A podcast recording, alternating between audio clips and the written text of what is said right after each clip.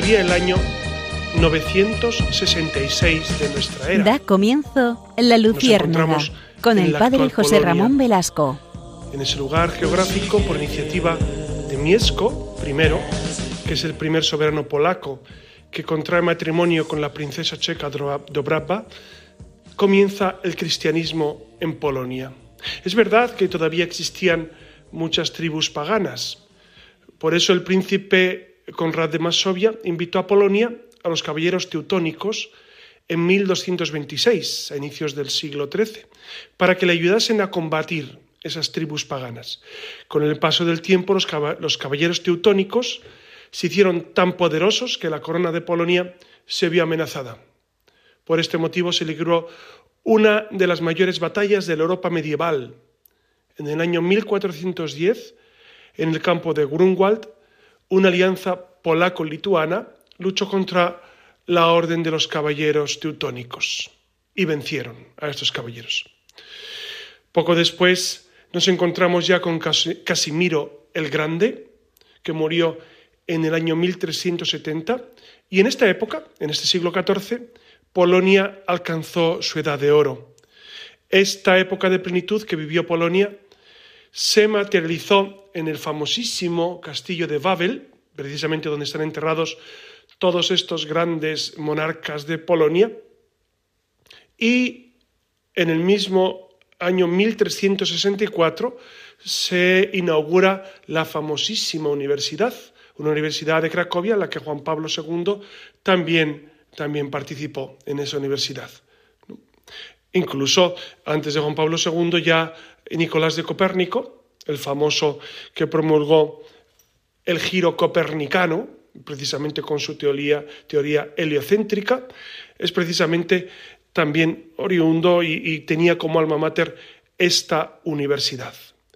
¿Y por qué hemos empezado hoy con Polonia? Porque quisiera, si les parece, eh, detenernos en este país que está viviendo una realidad, eh, digamos, interesante. Interesante porque es un país, como iremos viendo, que ha sufrido y que actualmente en esta guerra de Ucrania, que desde el 24 de febrero sufrimos en todo el mundo, no solamente Ucrania lo sufre, sino que cada vez que existe una guerra todo el mundo sufre, Polonia, repito, está teniendo una importancia capital por el número de refugiados que recibe y por la actitud de la Unión Europea. Si les parece, vamos a desgranar algunos aspectos que a mí me resultan muy interesantes de este país polaco.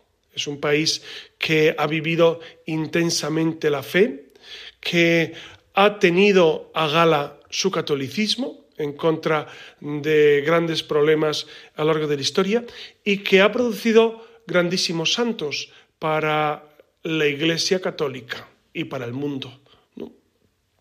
Por eso, si les parece, vamos a introducirnos en la realidad primero de lo que ha supuesto eh, pues esta, esta, Iglesia Católica en Polonia, para luego, si les parece, nos vamos a detener en, en esa guerra de Ucrania, la participación de Polonia, la recepción de los refugiados, etc.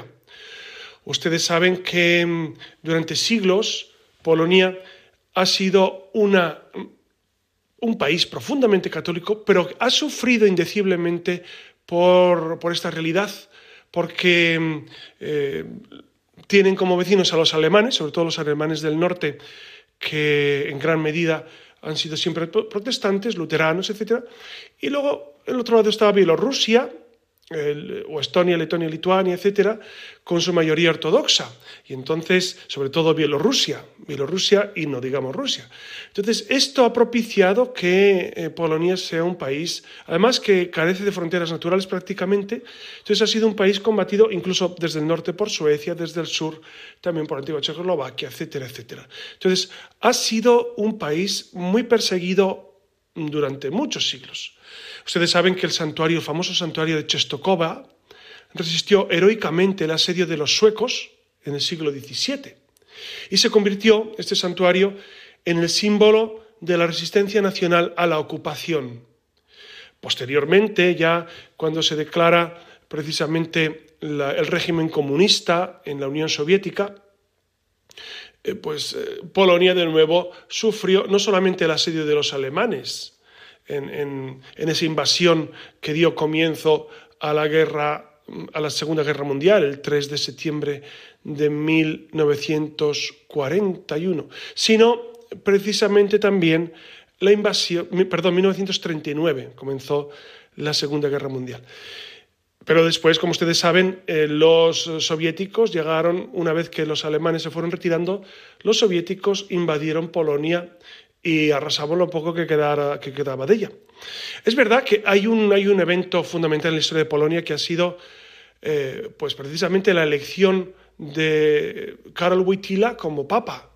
Fue el 16 de octubre de 1978, que fue, como ustedes recuerdan, providencial, tal como estaba la Iglesia en aquellos momentos, fue providencial que, que ese hombre santo, sabio y santo, llegara a la sede de Pedro y que restableciera la esperanza. Él, de hecho dijo, eh, cuando fue elegido, que de un país lejano había llegado y que traía especialmente el mensaje de abrir las puertas a Cristo y no tener miedo. Y esa resistencia anticomunista, tan metida en el corazón de Juan Pablo II de los polacos, no olvidemos, si ustedes recuerdan, pues el sindicato Solidaridad de Lech Walesa, que tuvo una importancia capital también en ese aglutinar aglutinar a los polacos. No olvidemos tampoco el, padre Beato Jerzy Popielusko, que fue un sacerdote que defendió valientemente las libertades y fue martirizado, asesinado. Por eso, Polonia ha vivido intensamente esta realidad, la realidad de, eh, su catolicismo perseguido. Actualmente, en Polonia, más o menos el 95% eh, son católicos. Y además católicos en un gran porcentaje practicantes, lo cual es sorprendente. Es verdad que en estos últimos años algunas cifras han bajado de práctica religiosa, pero mm, en Europa se le considera precisamente un bastión de la defensa de la fe. Y en esta realidad de la guerra, pues han tenido una importancia capital, porque los polacos han brindado una especial ayuda, una especial ayuda a toda esta gente que en esos momentos necesitaba que alguien les abriera las puertas. No olvidemos que, han salido de Ucrania, eh, se calcula más de tres millones de personas, tres millones de personas, de los cuales dos millones y medio han sido acogidos por Polonia. Esto es una realidad que para muchos ha pasado desapercibida, pero que interesa, interesa recalcarla porque eh, uno puede pensar cuál es el fondo de la realidad, por qué Polonia se ha volcado eh, con esa grandeza de corazón, con, ese, eh, con, esa caridad cristiana profunda. ¿Por qué se ha volcado así? Pues seguramente precisamente por su ser cristiano, por su ser cristiano. Si les parece, vamos a comentar esta realidad, esta realidad de, la acogida, esa realidad de la guerra también. Vamos a detenernos un poco en la guerra porque yo creo que sobre esta guerra, como sobre todo se han dicho tantas mentiras, y los medios de comunicación generalistas, me refiero a las grandes televisiones, por lo menos en España, eh, no dicen más que en gran medida eh, falsedades, mentiras, medias verdades, y hay una gran desinformación, creo yo. Y es necesario, claro, y dirán ustedes, pero ¿y el padre José Ramón tiene la información fidedigna? No, yo no, yo no. Lo que pasa es que uno tiene que saber a quién lee y, una vez que lee de varios, varias fuentes, uno va decidiendo, como ustedes hacen seguramente. Ustedes hacen lo mismo, cuando quieren enterarse con sensatez de algo, recurren a varias fuentes, porque ustedes saben que circunscribiéndose a un, solo, a un solo periódico o a las televisiones generalistas de España, no podemos tener una visión completa de lo que está ocurriendo. Si les parece, yo les comento algunos de los textos que, que he ido leyendo. Me ha ayudado especialmente un texto de Rafael Silva. Rafael Silva escribe eh, un texto que se titula La hipocresía y el cinismo occidentales en torno a la guerra de Ucrania. Hipocresía y cinismo occidentales. Fíjense, yo cuando empezó la guerra de Ucrania les voy a confesar una cosa. eh, muchas personas me pidieron, incluso por la calle, me conocían, en el barrio, por supuesto, me dicen, pide por favor por la paz en Ucrania. Claro, a mí esto me sorprendió, no porque no sea necesaria la paz, que lo es, sino porque tanta gente se sensibilizara. Cuando ocurrió la guerra de Siria, nadie me pidió oraciones por Siria, en ningún momento. ¿Saben cuántas personas murieron en Siria? 500.000. 500.000 personas. Eh, es mucha gente, ¿verdad? ¿Qué ha pasado con Siria después de aquello? Pues ha cambiado poco. Bashar al-Assad sigue gobernando, el influjo de Rusia sigue prácticamente intacto y el influjo de Estados Unidos, pues más o menos. Entonces, después de 500.000 muertos, millones de desplazados en Siria, ¿cómo ha quedado la cuestión? Claro, entonces es necesario recordar que estas guerras olvidadas son tan importantes como las guerras en Europa. Claro, como la guerra tocado a las puertas de Europa en Ucrania, y como nos ha afectado al bolsillo, ha subido la gasolina, han subido los productos en los comercios, entonces esta guerra sí nos preocupa. Estos muertos sí son nuestros. Y eso me parece bastante hipócrita, como a ustedes seguramente. El, texto de este autor nos puede clarificar de Rafael Silva. Dice, con motivo del conflicto armado que se está viviendo en Ucrania, estamos asistiendo por parte de los medios de comunicación dominantes a un nivel de hipocresía y cinismo absolutamente intolerables, que es preciso desmontar y denunciar. Los dobles raseros son tan vergonzosos y evidentes que rayan en lo delictivo. Y además los practican continuamente a todas horas, en todos los medios, en todos los formatos, en todos los lugares. Vaya por delante, por supuesto, que no podemos defender eh, que un país como Rusia invada a otro. Eso es evidente. Ustedes se acuerdan que hace unos, eh, unos programas hemos hablado de la guerra justa. Y es verdad que venía precisamente a esa necesidad de defenderse de un injusto agresor, que eso está contemplado en el catecismo y en la doctrina de la Iglesia plurisecular. Pero es necesario recordar que, aun siendo un grave atropello lo que está haciendo Rusia respecto a Ucrania, ha habido otros atropellos deleznables por parte de Ucrania contra eh, gente prorrusa ucraniana. Entonces, es necesario recordar esto, porque si no, se nos olvida que existe guerra en Ucrania desde 2014. Claro, a mí me sorprende que ahora la gente, mm, el público, eh, se rasgue las vestiduras, digamos, o se eh, altere por esta guerra, lo cual es bastante lógico. Pero olvidamos que en 2014 ya comenzó una guerra civil en Ucrania y que han muerto según algunas estadísticas, más de 14.000 personas en la zona este de Ucrania, que es la zona que quiere independizarse, Donbass, etcétera, etcétera. ¿no? Esto pasa desapercibido porque entiendo que los medios de comunicación, pues de alguna manera, forjan mucho nuestro pensamiento.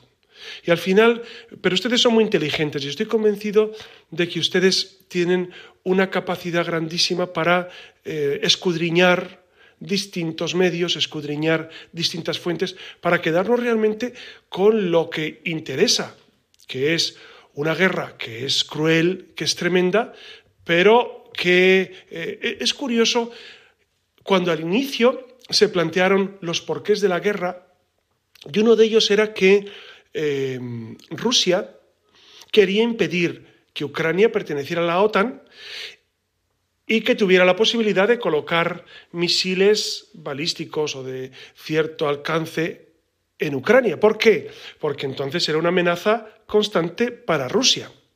Y algunos dijeron que, que por qué Rusia se metía con esta realidad.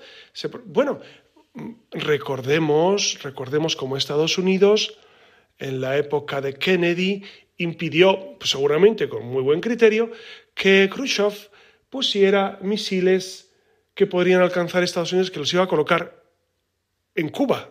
¿Recuerdan ustedes la famosa crisis de los misiles? Que si memoria no me falla fue en el año 62, 63, fue esa época, esa época. Entonces, eh, claro, eh, todo el mundo entendió que Estados Unidos tenía el derecho a impedir que Rusia pusiera misiles en Cuba para atacar a Estados Unidos. Y en cambio, Ucrania sí tiene la posibilidad de poner misiles para atacar a Rusia. Como ven, es un tema bastante más complicado que, un simple, eh, por supuesto, repito, que, que una invasión nunca, nunca, nunca eh, debe ser considerada como la vía fundamental, sino precisamente la vía del diálogo. Pero se han cargado tanto las tintas. Y a mí esto me ha sorprendido mucho en los medios de comunicación. Me ha resultado tan extraño que todos se pusieran a una tan en contra de Rusia. no digo de Putin, digo de Rusia Ustedes se han dado cuenta que ha sido suprimido, por ejemplo, en Eurovisión no pueden cantar los rusos, eh, los que tienen negocios en, Europa, los rusos, han sido discriminados, en muchos lugares han sido vetados los rusos. Y digo, ¿qué culpa tienen los rusos de que eh, su presidente con menor o mayor eh, atino haya provocado una guerra? ¿Qué culpa tienen el resto de los rusos? Ha, habido realmente un, movimiento que a mí me ha resultado muy extraño. Y, he pensado, seguramente como ustedes, que hay gato encerrado.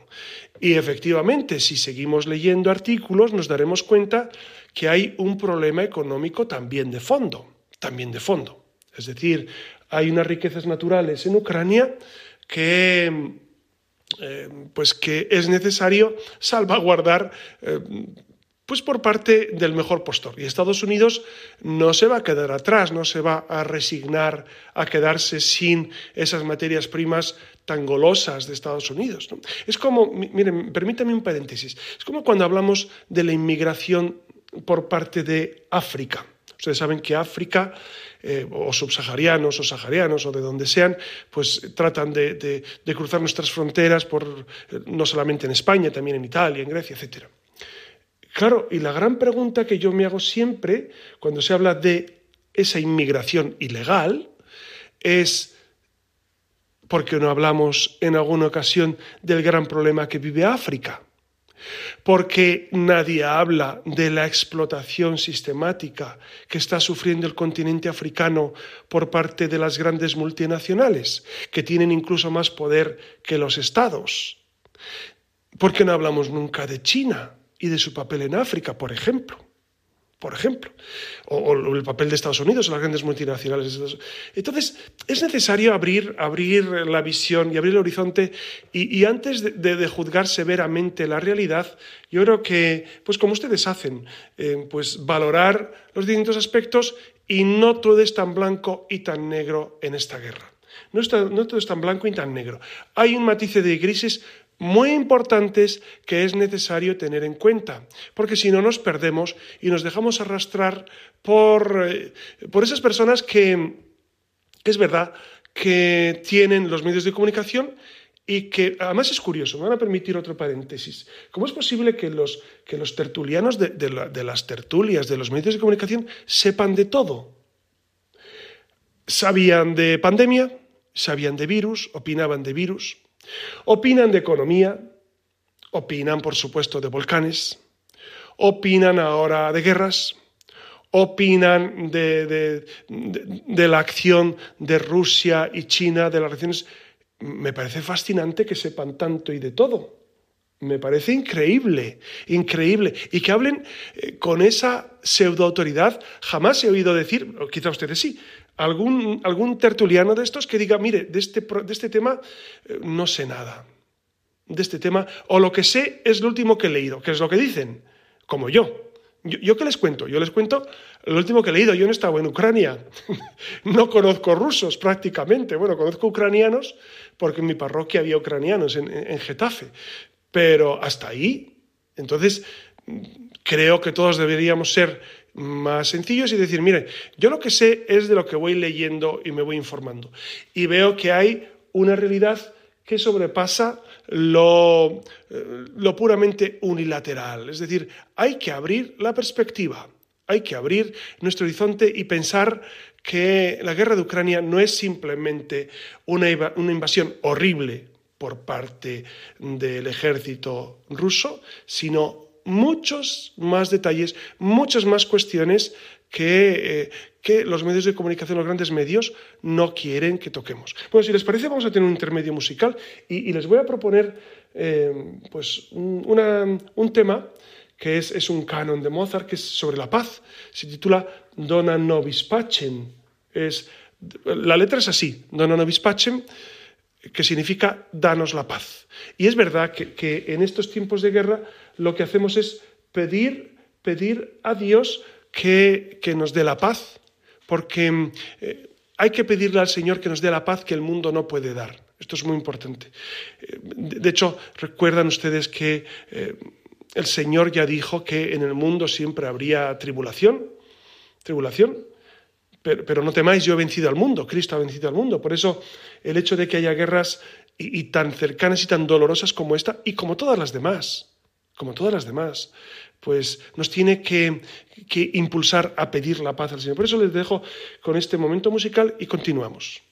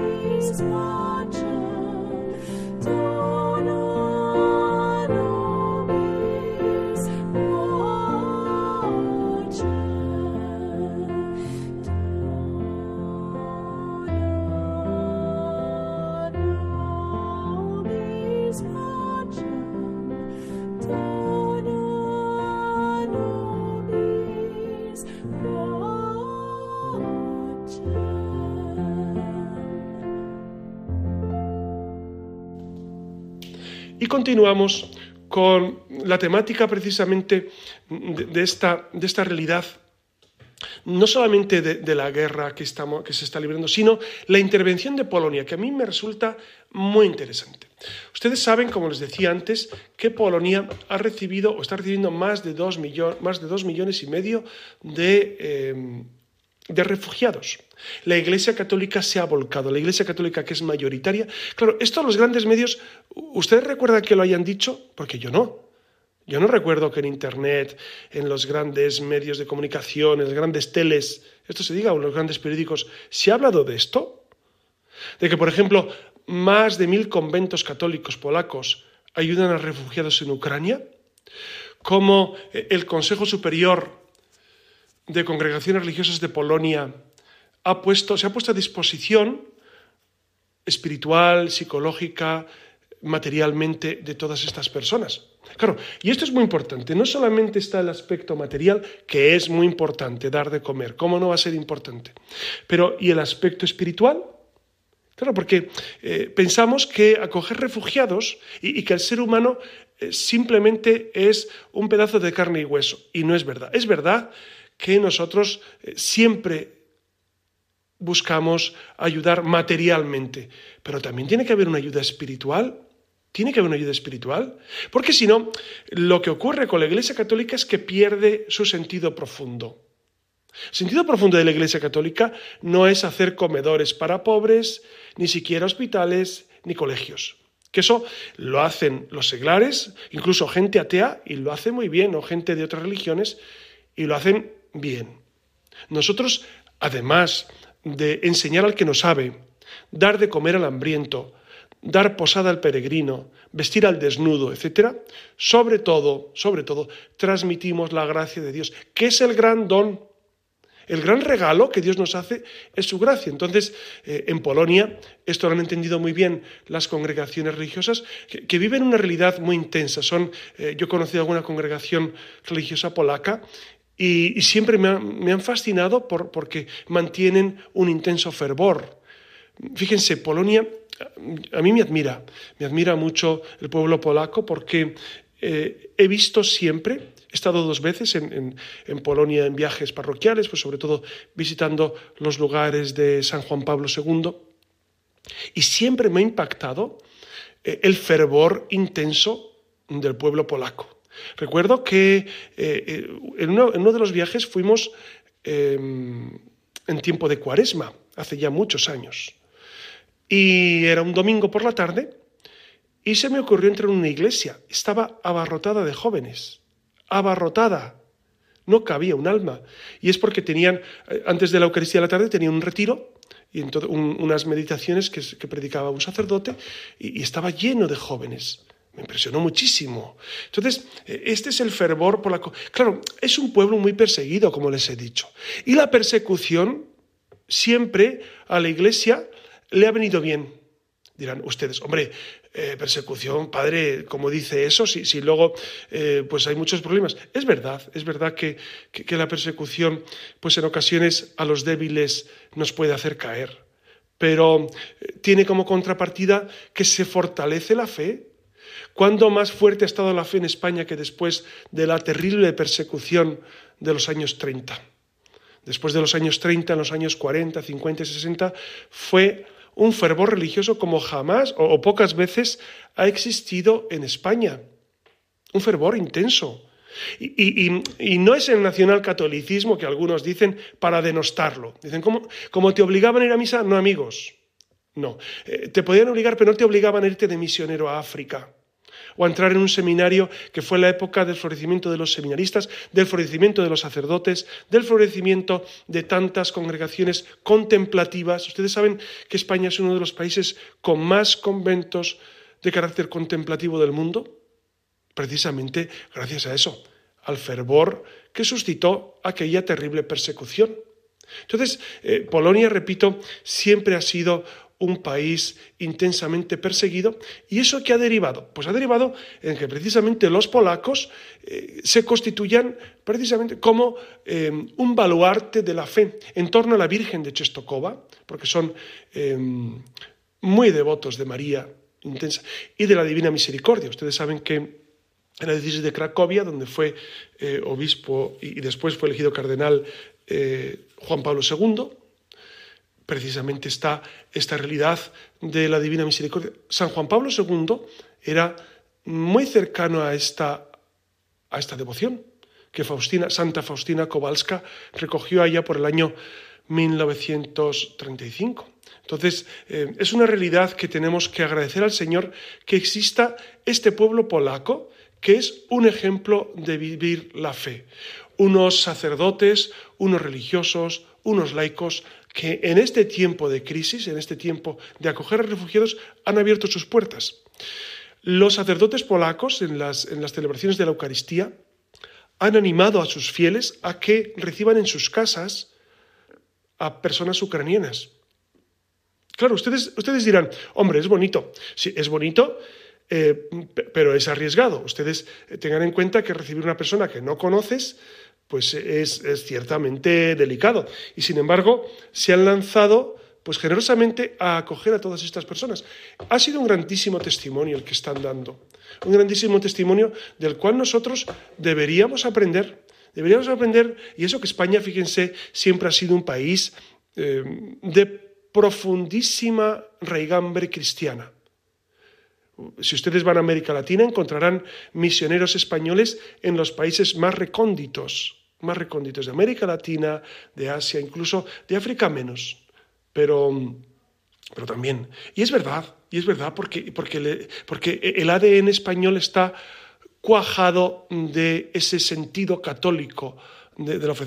Pero es verdad que, en España los valores católicos eh, van claramente en, descenso y, deberíamos aprender de la realidad de los polacos. Ustedes saben que la Unión Europea no está muy de acuerdo con lo que está ocurriendo en la política polaca, en la realidad polaca. ¿Por qué? Porque Polonia y Hungría se están desde hace años desmarcando de esas políticas pro aborto eh, de la Unión Europea, pro LGTBIQ de la Unión Europea, de todas estas realidades que van justamente a minar la tradición católica, la tradición cristiana de Europa. Ustedes saben que Europa se construyó fundamentalmente con el cristianismo. Es decir, cuando cae el imperio romano e invaden los bárbaros y, y arrasan, ¿qué es lo que obliga a esa barbarie a volver al sentido? El catolicismo, el cristianismo, el, el amor a Jesucristo es el que ha construido Europa. No lo olvidemos. Es el que ha construido el Sacro Imperio Romano Germánico. No olvidemos que eh, Carlo Magno es bautizado en los años 800, precisamente en Roma, en la Basílica eh, de Constantino, en Roma. Y que después hemos vivido pues, una realidad europea intensamente cristiana. Europa la ha construido el cristianismo, no lo olvidemos. Bueno, pues e, esa Europa cristiana, la Unión Europea quiere eh, aniquilarla. Así, los valores cristianos quieren aniquilarlos. En España lo han logrado. en España no les, no les estoy descubriendo nada nuevo, seguro, ¿verdad? Ustedes saben que, que los valores cristianos están bajo mínimos. Es decir, un país donde se aborta 100.000 niños al año, y, que prácticamente es un derecho, con la ley ha ido, un país en el que eh, la ideología de género campa a sus anchas, un país en el que se educa a los niños en los colegios en contra de la voluntad de los padres. Se educa a los niños en la ideología de género por lobbies LGTBIQ, en contra de la voluntad de los padres. Esto, eh, si nos lo dicen hace 20 años, diremos, no, esto, es un sueño, esto no puede ser. Pues se da. No solamente en España, ¿eh? se da en Francia, se da en Alemania, se da en Italia. Em, tenemos una corriente europea profundamente descristianizadora. Esto, perdonen que sea tan claro, porque quizá nadie se lo cuenta tan claro, o, quizá en, otros ámbitos sí, pero, pero no todo el mundo. Entonces, eh, la Unión Europea tiene una ideología que va precisamente a minar el cristianismo. Ustedes pensarán, hombre, pero tan importante es el cristianismo. Sí, aunque seamos pocos, el cristianismo es la verdad. Cristo es la verdad. Y eh, desde el siglo XVIII que apareció la masonería y después el nuevo orden mundial y después todas las personas que tratan de destruir a Cristo y a la Iglesia, por supuesto que tienen como enemigo la Iglesia en Europa. Y como les decía, Polonia se ha erigido como un bastión de, esos derechos, de esos derechos del individuo, precisamente eh, a defender la vida, a defender el matrimonio tal como Dios lo pensó, el matrimonio entre un hombre y una mujer, en contra de la ideología de género. ¿Y esto qué ha provocado? Pues ha provocado que en, que en Polonia perdón, que la Unión Europea esté atacando a Polonia furibundamente. No solamente a Polonia, también a Hungría. Miren, yo no me voy a meter en cuestiones políticas que no es mi cometido. No me voy a meter en, la orientación de los partidos políticos, ni en España, ni en Polonia, ni en Hungría, ni en Francia, ni en Alemania. No es mi cometido, no estoy aquí para hablar de opciones políticas, sino para hablar de lo que la Iglesia propone, de lo que la Iglesia católica defiende. Y es justamente lo contrario a lo que está propiciando la Unión Europea. Ustedes saben que ahora con estos fondos de cohesión, después de la pandemia, que, en España le tocaban 140.000 millones, eh, que son muchísimos millones, y que, y que nuestro gobierno no ha tenido ningún empacho en, plegarse a todo lo que diga lo que diga Europa a estos niveles, precisamente porque, porque España es el adalid de esta inmoralidad. Entonces no tenido ningún problema en ir recibiendo poco a poco esos, esos miles de millones para, eh, pues para reconstruir de alguna manera lo perjudicado por la pandemia. Pero amigos, Polonia y Hungría no se quieren plegar a, esta, a este nuevo modo de concebir la familia, la sexualidad, la vida. Y como no se quieren plegar, Europa les está poniendo muchas trabas, muchas trabas para recibir ese dinero. En el fondo, eh, es lo de siempre, es te compro con dinero. Te doy dinero a cambio de que tú hagas las leyes que a esa Unión Europea le interesan. Claro, esto es lo de siempre, esto no es de ahora. Esto ha ocurrido, no son las 30 monedas de Judas simplemente, es una realidad profunda con la que tenemos que, luchar. Es decir, ¿tus principios sirven? ¿Tus principios son importantes? ¿La vida humana es importante? ¿O si te dan un dinero, abandonas tus principios, como está ocurriendo en muchos otros países? Es decir, yo creo que están dando un ejemplo, y repito, no me meto en cuestiones políticas, sino en cuestiones eclesiales, cuestiones sociales, cuestiones que no son opinables. A mí me, sorprende cuando, cuando alguno dice, es que eso es tu opinión. No, mire, es que la vida humana no es opinable. Es que el derecho a vivir de las personas no es opinable. Todos tenemos derecho a vivir. Desde un niño cuando es concebido, hasta el momento exacto en el que el corazón y el cerebro se paran de manera natural y se declara la muerte del individuo. Nadie tiene derecho a matar gente. Y tenemos que dar gracias a Dios porque estos dos países no se pliegan, no se pliegan a los intereses de Europa. Para mí es un aliento y cada vez que en los medios de comunicación les atacan, eh, pues digo, bueno, señales de que van por buen camino, porque les atacan mucho. Ustedes saben que, que Polonia y Hungría son intensamente vilipendiados en los medios de comunicación, con eh, extrema derecha, fascistas, ultraconservadores, etcétera, etcétera. Claro, a mí cuando dicen esto digo, ah, pues yo estoy en ese grupo, en el grupo de los atacados, porque yo pienso como ellos. Entonces, me están atacando a mí, que tampoco nos debe importar mucho. ¿eh? Si nos etiquetan o nos dicen, no nos debe importar. Lo que nos importa es el juicio de Dios sobre nuestra vida. Es lo que Dios piense sobre nosotros, no lo que piense el mundo.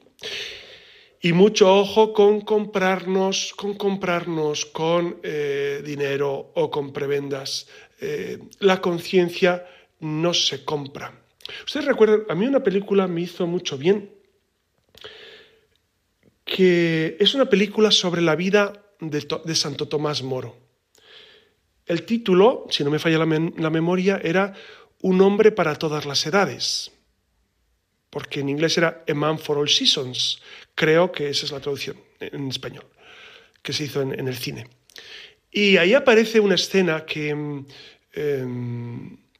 que a mí se me quedó grabada, porque en un momento eh, un canciller o un, ministro o alguien importante en la corte de Enrique VIII habla con, em, con Tomás Moro, porque Tomás Moro era acusado de alta traición, porque no quería aceptar eh, el divorcio de Enrique VIII y Catalina de Aragón para casarse con Ana Bolena. El Papa no lo aceptaba, por supuesto, y la Iglesia no lo podía aceptar, pero Enrique VIII estaba empeñado en que sí. Y en un momento, creo que era Wolsey, Wolsey le dice a, Tomás Moro, mira Tomás, porque eran muy amigos, mira, tú puedes eh, renunciar un momento a tu conciencia, jurar exteriormente las leyes de Enrique VIII, del reino de Inglaterra, interiormente seguir pensando lo mismo y luego continuar con tu vida normal siguiendo pensando eh, pues eh, lo que pensabas habitualmente. Y Tomás Moro, en una respuesta magistral, le dijo, ¿y si yo hago eso? Si yo traiciono a mi conciencia, ¿tú me defenderás cuando vaya al infierno? Respuesta eh, tumbativa. Claro, aquí la cuestión no está si te van a dar prebendas, dinero, si vas a quedar bien con la gente o no, sino si es verdad o no.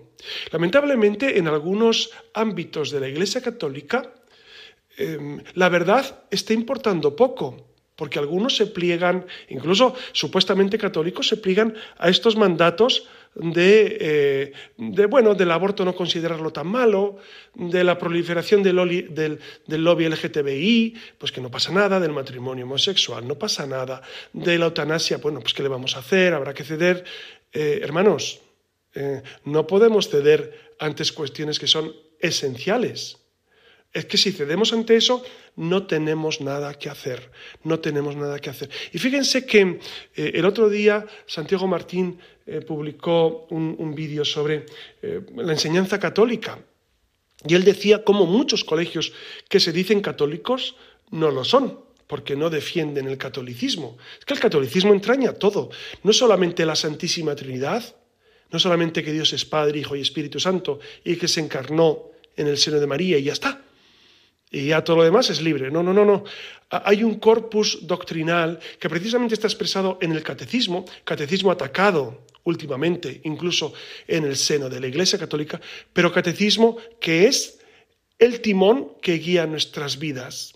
Si arrancamos 21 siglos de magisterio, 21 siglos de tradición, 21 siglos de interpretar la Sagrada Escritura a la luz precisamente del Espíritu, por parte de la Iglesia, si arrancamos eso, ¿con qué nos quedamos?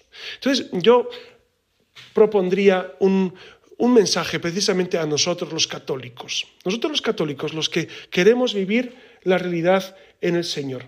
No podemos plegarnos, no podemos plegarnos a la realidad de un mundo que quiere diluir el cristianismo, quiere hacernos mm, lo que se dice vulgarmente, comulgar con ruedas de molino. Es decir, no podemos ceder ante cuestiones que son esenciales. Y como les decía, tenemos que dar gracias a Dios porque no solamente Polonia y Hungría están defendiendo esta realidad dentro del marco de la Unión Europea. En España, eh, ciertamente no somos muchos, pero fíjense cómo hay grupos intensamente beligerantes en contra del mal Recordamos ahora la campaña que ha habido por la vida, esos 40 días por la vida, que ha sido un gran éxito. ¿Un gran éxito por qué? Porque ha sensibilizado seguro a muchas personas y hemos rezado mucho por la vida humana, precisamente por esos valores cristianos que son irrenunciables, irrenunciables. Por eso tenemos que vivir con esta esperanza, con esta apertura a la trascendencia que nos hace vivir y vibrar con el Señor. Y no olvidemos de pedir siempre por la paz del mundo, la paz de nuestros corazones, la paz de los países, la paz de todas las personas para que vuelva la unidad, vuelva la paz que Cristo vino a traer. Les doy mi bendición en el nombre del Padre y del Hijo y del Espíritu Santo. Amén.